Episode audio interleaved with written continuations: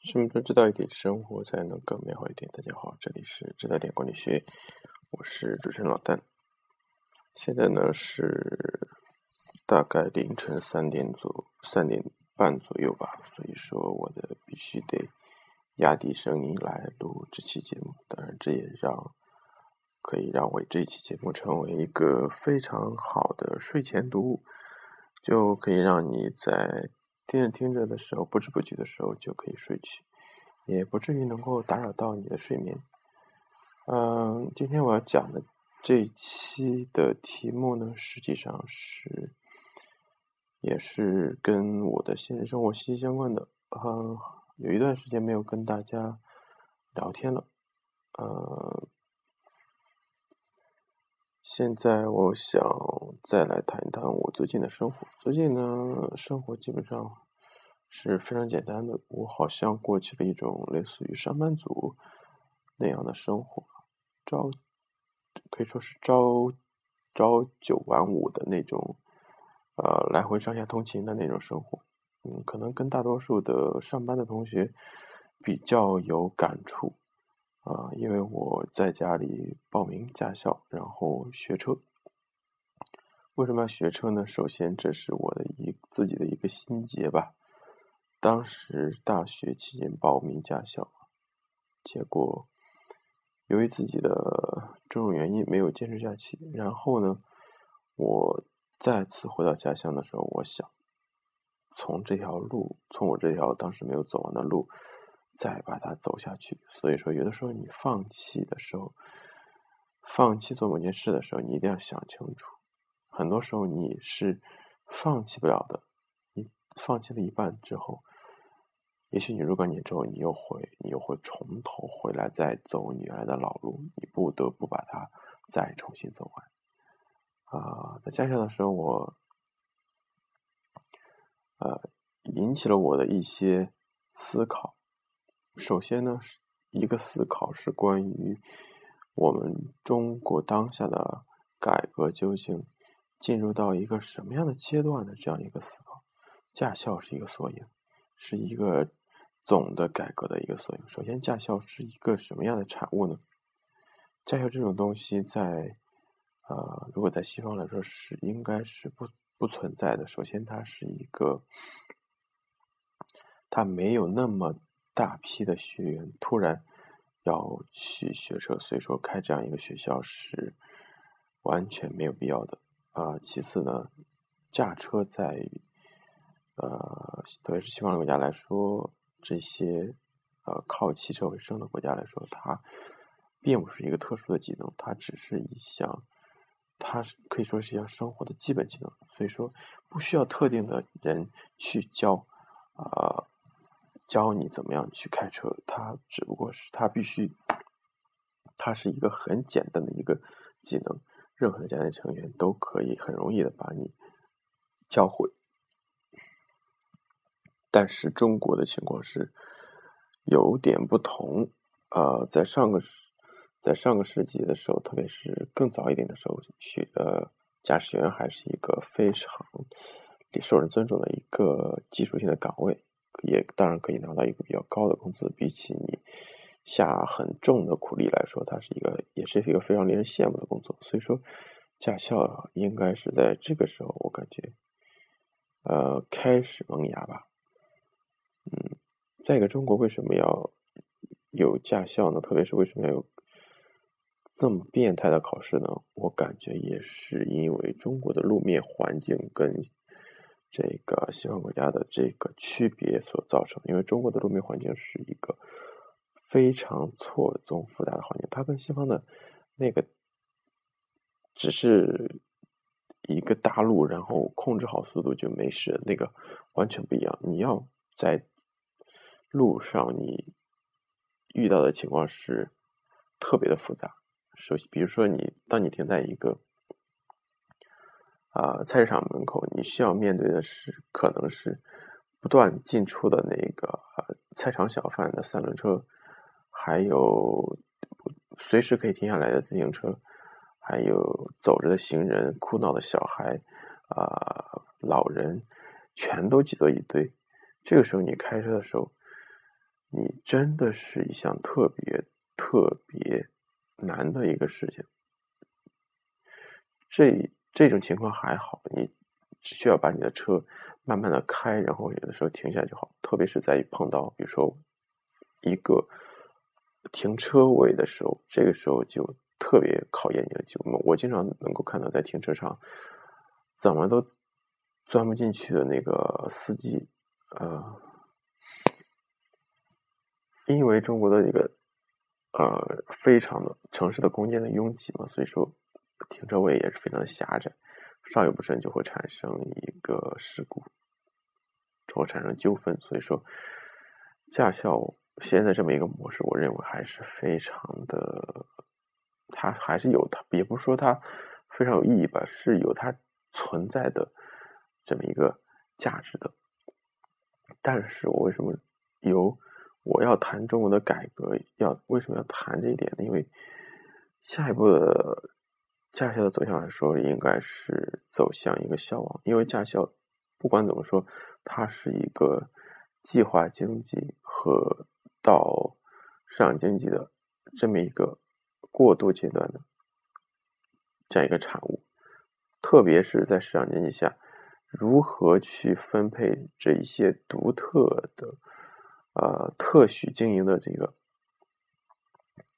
经营的领域，它是一个。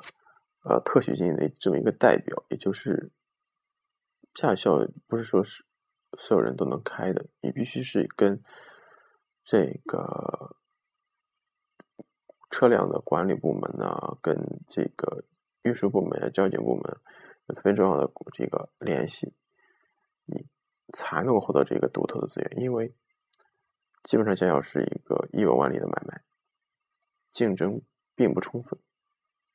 大概大家可以，如果有学车经验，就可以看到所有的驾校都是人满为患，几十个，呃，十个人甚至甚至二数十个人轮辆车，一天才练那么一次两次。为什么会造成这样一个现状？就是因为中国的驾驾驶员的数量在短时间内突飞猛进。我看到一个数据，说是在零三年的中国的车的数量大概是两千万辆，到今天的中国的。家用车的数量已经达到了上亿，上亿是什么样一个概念？就是说每十个人里面就有有一辆车，当然这啊还不包括那呃这还啊没有统没有统计那种，比如说两辆车、三辆车那种家庭，但是这也是一个非常吓人的数字了。已经十个人里面就有一人有车，可以想到这些多么普及的事情。但是驾校并不能够充分的满足人们学车的这么一个高涨的热情，特别是在现在，就算没有车的。啊，大学生也会把它列为一项必备的技能去学会，所以说，它是一个特别吃香、特别容易赚钱的一个买卖。但是现在这种情况已经有所改变，因为竞争开始逐渐放开，啊，然后学车的人数应该也可以说到达一个顶峰，不会再拼命的往上涨。嗯，还有就是说，你从这个驾校最近呃一些广告，他在他需要去打广告这个行为中，你可以感觉到这个驾校存在的呃也在拼命的去拉拢学员。今天再去驾校，就跟你比如说上个世纪你去驾校就会呃不是说上个世纪吧，就是。三四年前，或者是数数年前，你去驾校就完全得到不一样的体验。你或者还还能听到过驾校教练颐指气使，或者说呃收钱，或者说一些很骂人呐这样一些粗鲁的举动。但是现在已经这种情况已经比较少见了，因为什么？因为它不再是一个那么稀缺的资源，它不再是说独一份。你在这个驾校受到不公正待遇，你可以去投诉，你可以去换驾校，驾校多得很，对吧？他不是说我除了你我就没有办法拿这个驾照，他不是说我在你这到这里，如果你你骂我之后，你会得到一个什么样的结果呢？你可能会在这样一个圈里，你身败名裂。我把你这样一个不尊重消费者的这样一个行为，我给你公布出去，你就可能会你的竞争就竞争力就因会因此下降，对吧？那么为什么在上个世纪家教会有这样一些的完全不在我们看来不合格的教练呢？因为在那个时候，他并不把自己当做一个，他并不把叫这个。顾客当做一个消费者，他是把顾客当成一个有一点类似于中国传统的这样一个师徒承继的这么关系。他知道中国传统这么一个师徒关系中，师呃天地君亲，天地君亲师，叫做师徒如父子嘛，就是世世间最大的是父母嘛。第二大的就是师傅，所以说他可以任意处置处置你，他甚至可以打你骂你，他甚至可以体罚都没有关都没有任何问题。所以说，他一旦把自己置身于这个环境中，他的一切行为就可以得到合理的解释。他比如说受礼啊这些都可以得到合理解释。但是实际上，在现在这个阶段，他已经从中国传统的一个师徒承继关系，过渡到了这么一个。